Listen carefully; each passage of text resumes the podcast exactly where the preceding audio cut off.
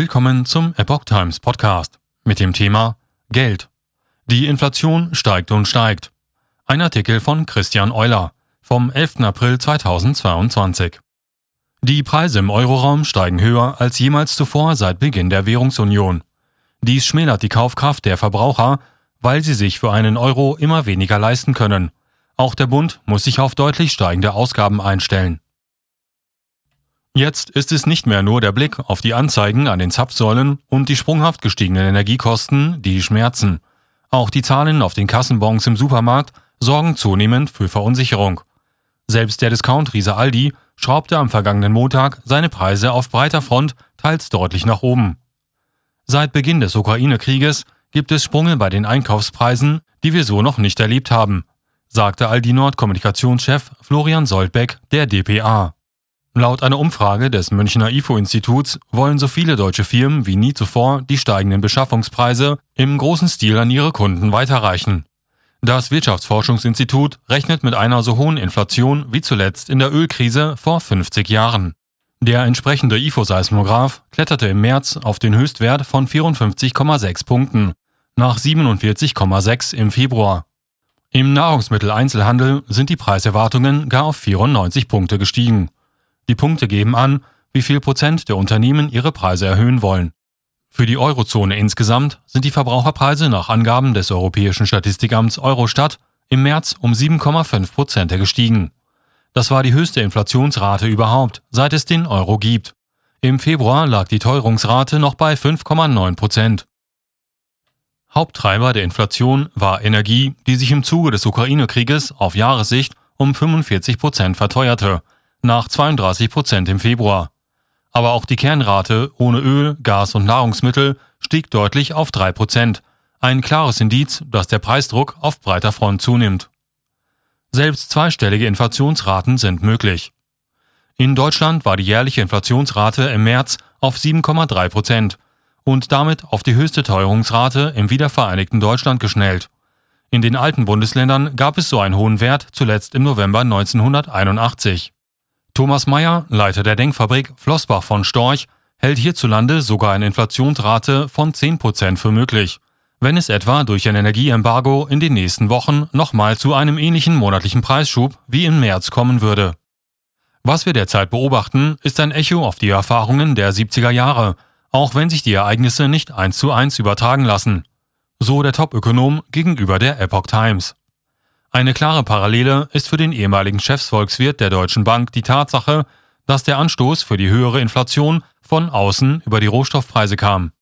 Auch damals spielte ein Krieg, der Jom Kippur-Krieg zwischen den Arabern und Israel, eine Rolle. So Meyer.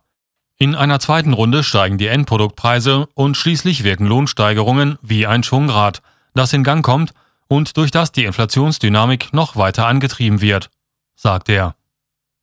Die Beratungsfirma Deloitte warnte unterdessen in einer Szenariorechnung vor der höchsten Inflation der Nachkriegszeit.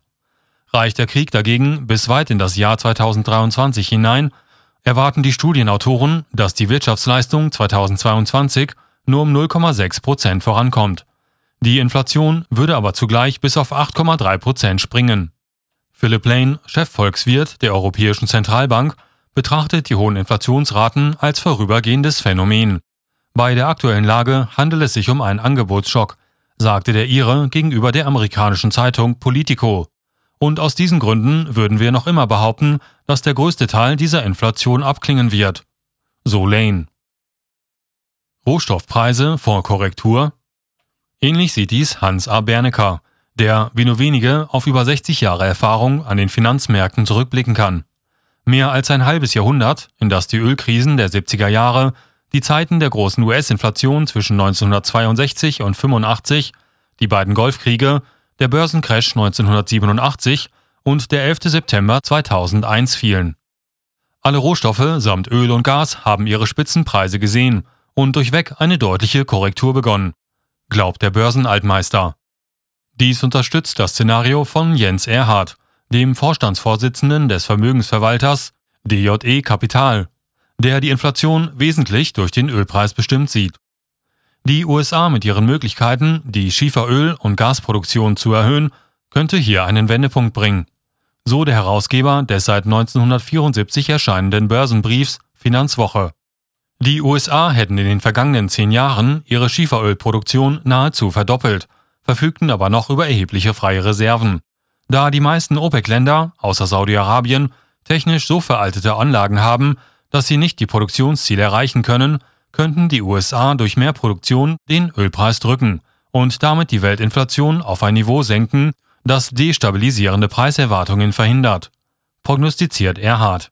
Der Sachverständigenrat zur Begutachtung der gesamtwirtschaftlichen Entwicklung rechnet in diesem Jahr mit einer Inflationsrate von 6,1 Prozent, angeheizt in erster Linie von der Teuerung von Energie. Nur ein kleiner Trost erscheint vor diesem Hintergrund, dass die Inflationsrate im kommenden Jahr wieder auf 3,4 Prozent abflachen soll. Doch diese Prognose hält nur, wenn weiterhin günstigeres Öl und Gas aus Russland fließen. Versiegt der Energiestrom, rechnet der Sachverständigenrat mit einer Preissteigerungsrate zwischen 7,5 und 9 Prozent, flankiert von einer tiefen Rezession. Bundesbürger sind bei Lebensmittelausgaben verwöhnt. Die stark gestiegenen Verbraucherpreise werden für immer mehr Menschen zur Belastung. Etwa jeder siebte Erwachsene in Deutschland kann laut einer YouGov-Umfrage im Auftrag der Postbank kaum noch seine Lebensunterhaltungskosten bestreiten. Von den Befragten aus Haushalten mit einem monatlichen Nettoeinkommen von unter 2500 Euro gab fast ein Viertel, 23,6 Prozent an, wegen gestiegener Preise kaum noch in der Lage zu sein, die regelmäßigen Ausgaben zu stemmen. Die Ampelkoalition aus SPD, Bündnis 90 Die Grünen und FDP sucht bereits einen Weg, die Konsumenten von den erheblichen gestiegenen Kosten für Güter des täglichen Bedarfs zu entlasten. Gleichwohl fragen sich manche Ökonomen, ob Steuergelder, ausgerechnet hierzulande, zum Ausgleich für steigende Lebensmittelpreise herangezogen werden sollten.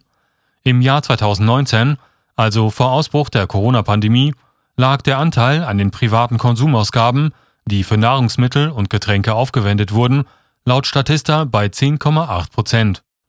Das war deutlich weniger als in anderen europäischen Flächenstaaten, etwa Italien mit 14,2 Prozent Frankreich mit 13,1 und Spanien mit 12,5 Prozent. Selbst der EU-Durchschnitt von 12,1 Prozent lag noch 130 Basispunkte höher als in Deutschland.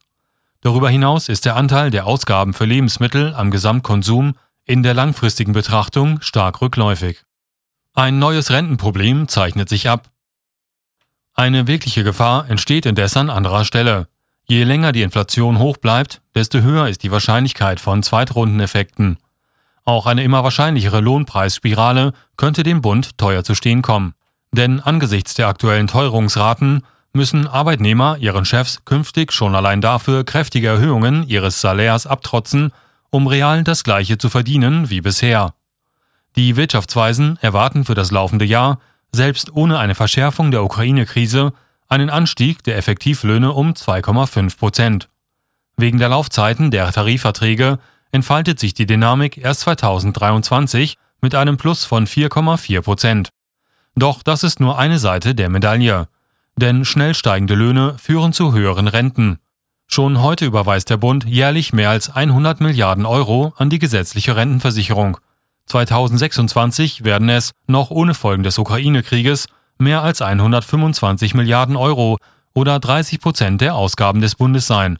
Ein neues Rentenproblem scheint programmiert.